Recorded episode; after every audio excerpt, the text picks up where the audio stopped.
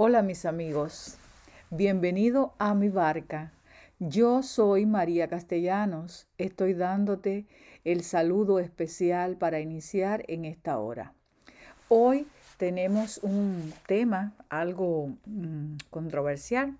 Se trata de eh, la ambición y la codicia. Sabemos que estos, estas palabras tienen su encuentro pero no significan necesariamente lo mismo. Por ejemplo, ¿qué es la ambición? Según el diccionario, la ambición es el deseo intenso y vehemente de conseguir una cosa difícil de lograr.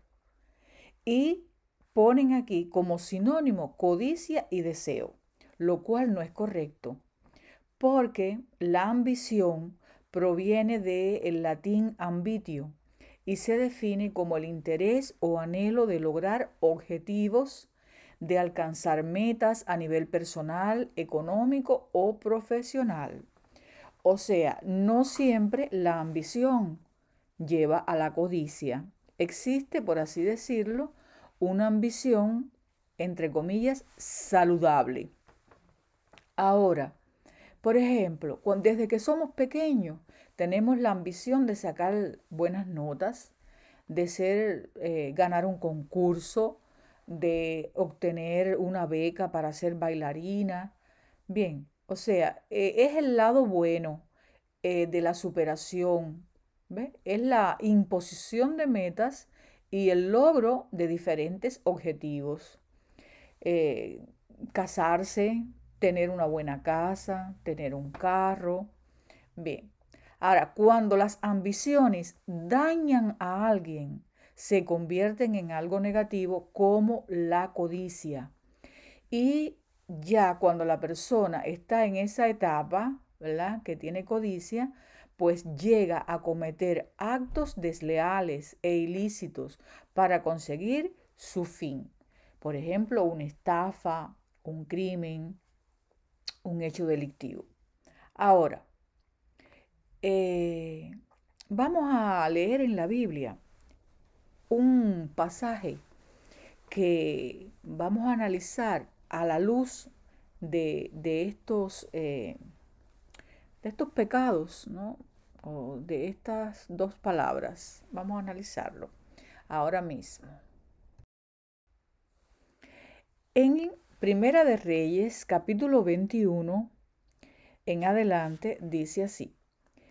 Acab y la viña de Nabot.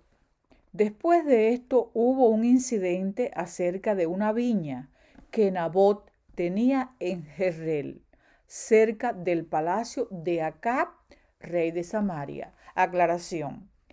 Acab era el rey de Israel y Nabot era un siervo de Acab. Era un siervo que tenía su su tierrita. Tenía una viña. Acá dijo a Nabot, dame tu viña para un huerto de legumbres, porque está junto a mi casa, y te daré por ella otra viña mejor, o si prefieres te pagaré su valor en dinero. Nabot respondió, Guárdeme el Señor de que yo te dé la herencia de mis padres.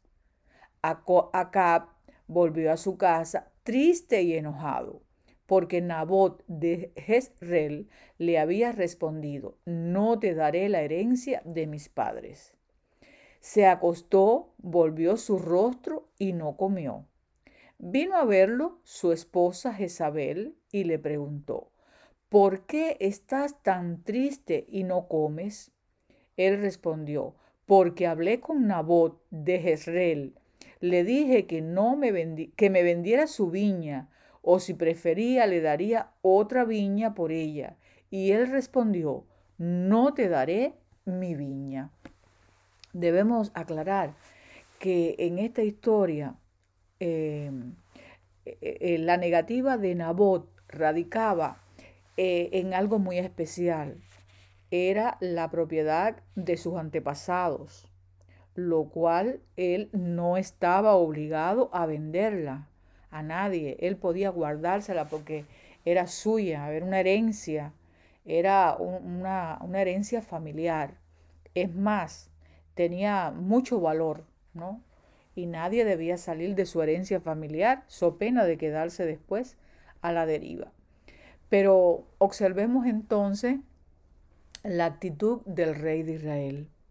Estaba triste, estaba, mm, como dice aquí el concepto de ambición, era tanto su deseo de, de obtener esa viña, esa tierra, que eso lo consumía. Se sentía triste, desesperado, ¿eh? se deprimió. Pero ahora veamos qué sucedió en esta historia. Y vamos a continuar leyendo. Su esposa Jezabel le dijo, ¿no eres tú el rey de Israel? Levántate, come y alégrate. Yo te daré la viña de Nabot de Jezreel.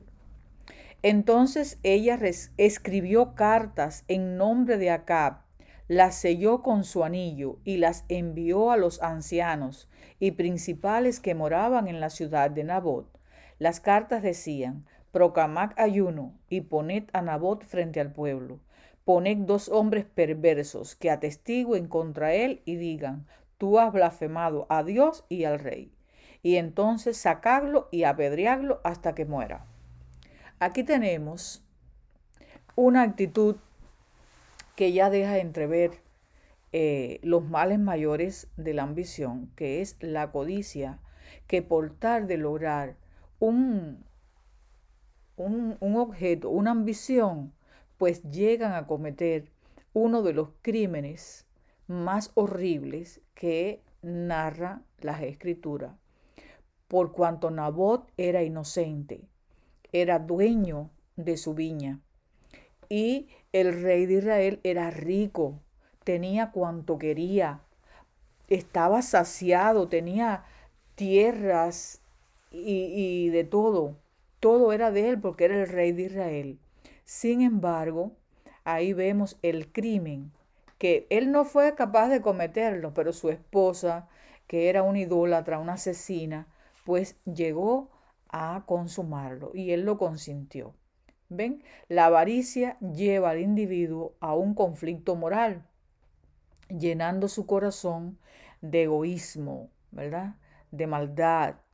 Dice la palabra de Dios que la codicia es terriblemente mala.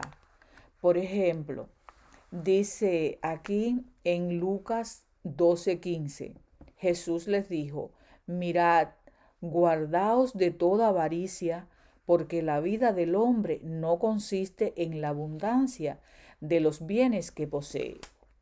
La codicia es una enfermedad del espíritu, como ya pudimos ver, es algo diabólico, es algo enfermizo que la persona eh, cae en ese estado y eh, produce tremenda peligrosidad.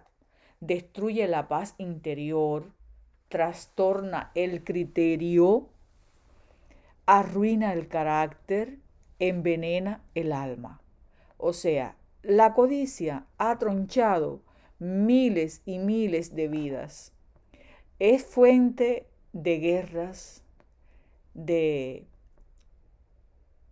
de personas que eh, por amor al dinero han actuado de una manera eh, compulsiva, llegando al crimen. Y esto ha permitido que los pobres y los débiles hayan sido eh, dañados y que el inocente haya sido mm, vilipendiado y llegado al crimen con ello. Imaginemos en este mundo cuánta, cuánta codicia el diablo ha podido generar en los corazones. Pensemos un poquito en la historia de la fiebre del oro. ¿eh? ¿Cuántas, eh, cuánta, cuánto mal provocó esa, esa, esa hazaña de la humanidad?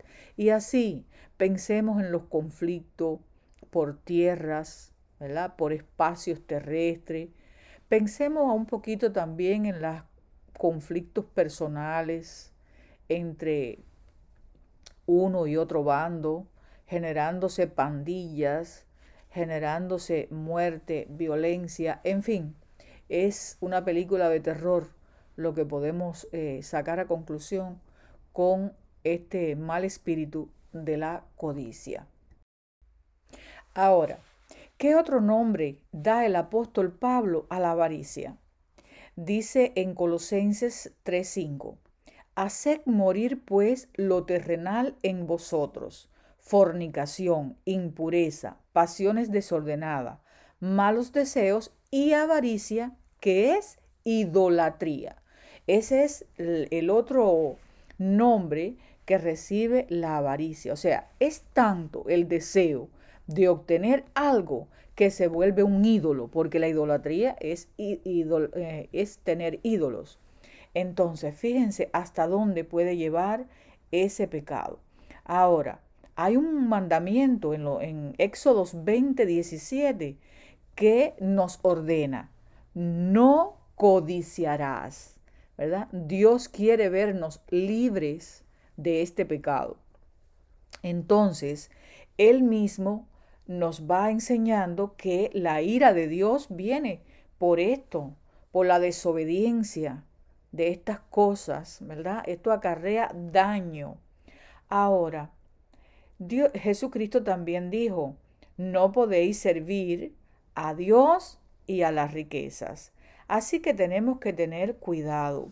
Hay una parábola en Lucas 12 que se trata de un hombre que se dijo, derribaré mis graneros y los edificaré más grande, y allí guardaré todos mis frutos y mis bienes, y diré a mi alma, alma, muchos bienes tienes guardados para muchos años, descansa, come, bebe y regocíjate. Pero la parábola cuenta que se le dijo a este hombre, necio, esta noche vienen a pedir tu alma y lo que has guardado. ¿De quién será? ¿Verdad? O sea que nosotros tenemos que tener mucho cuidado con estas actitudes porque nos pueden llevar a lo que podíamos decir eh, el hombre que pone su confianza en las riquezas no está honrando a Dios, ¿verdad? No está eh, cumpliendo con la ley del amor. Eh, son pecados que ponen las cosas materiales por encima de Dios. Y en eso consiste ese pecado terrible que llega a ser idolatría y que Dios abomina. En otras partes de la Biblia Dios lo dice, que abomina la, eh, la, codicia, el, amor a las cosas materiales, el amor al dinero. Eh, hay una hay una historia que se llama la, historia del rey Midas. Fue un rey, eh, bueno, cuenta la historia, que fue un rey muy codicioso comenzó a, anhelar, tanto dinero y, que él jugaba cada día con las monedas de dinero y su ambición era tener dinero y dinero y dinero. Pero ese, esa ambición de dinero lo llevó a que todo lo que él tocaba se convertía en oro. Al punto que cuando su única hija vino, él se sintió triste porque eh, también el pan, el vino, lo que comía, se iba convirtiendo en oro. Y la hija viene y lo abraza. Y la hija también se convirtió en oro. Y después él, desconsolado, no hallaba eh, cómo vivir, porque la hija suya era lo único que él tenía. Bueno, esta historia nos ilustra eh, el poder que tiene este pecado para dañarnos para crear en nosotros una trampa, ¿verdad? Donde podemos perder nuestra propia alma. ¿Cuál es la enseñanza? Nosotros tenemos que tener cuidado. Tener ambición en la vida, en el plano saludable, significa eh, ese potencial, ¿verdad? De que nosotros podemos trazarnos un plan, podemos trabajar en base a un objetivo, podemos eh, movernos hacia un ideal de, de mejorar, pero no debemos confundirlo con la codicia, ¿verdad? Porque esto lleva a una confusión y puede traer males como avaricia, tacañería mm, mm, y mucho crimen y mucho dolor. Eh, mi deseo para hoy es que nosotros eh, sigamos el consejo que Dios siempre nos tiene, como dice, mirad, velad, ¿verdad? Dios nos manda a que nosotros velemos y seamos eh, Mirad por vosotros mismos, que vuestro corazón no se cargue de glotonería y embriaguez y de las preocupaciones de esta vida, y aquel día venga de repente sobre vosotros. Nosotros tenemos que velar que nada de esto que acontece eh, en la vida, en, en la sociedad, pueda influir en nosotros para provocar nuestra pérdida de la vida eterna. Recordemos que eh, Dios nos pide y nos clama por la sabiduría, porque actuemos con sabiduría, que podamos en esta hora eh, regocijarnos en el poder de Dios que nos da la victoria por medio de Jesús. Vayamos a Cristo, sometamos nuestros planes y proyectos y podamos eh, salir ilesos. Y nadie piense que no tiene que ver la historia no, yo no soy ambicioso, ni soy codicioso. Solo Dios, que conoce los corazones, es quien sabe verdaderamente lo que hay en nosotros. Engañoso es el corazón. Solo Dios conoce los corazones y puede eh, eh, profundizar en nuestra alma y saber a fondo qué hay en nosotros. Por eso, mis amigos, es mi deseo que vayamos a Dios y que le contemos todo, todos nuestros anhelos, nuestros proyectos y que nos examine nuestro corazón para así salir victoriosos en todo momento. Muchas gracias, los espero en un nuevo episodio.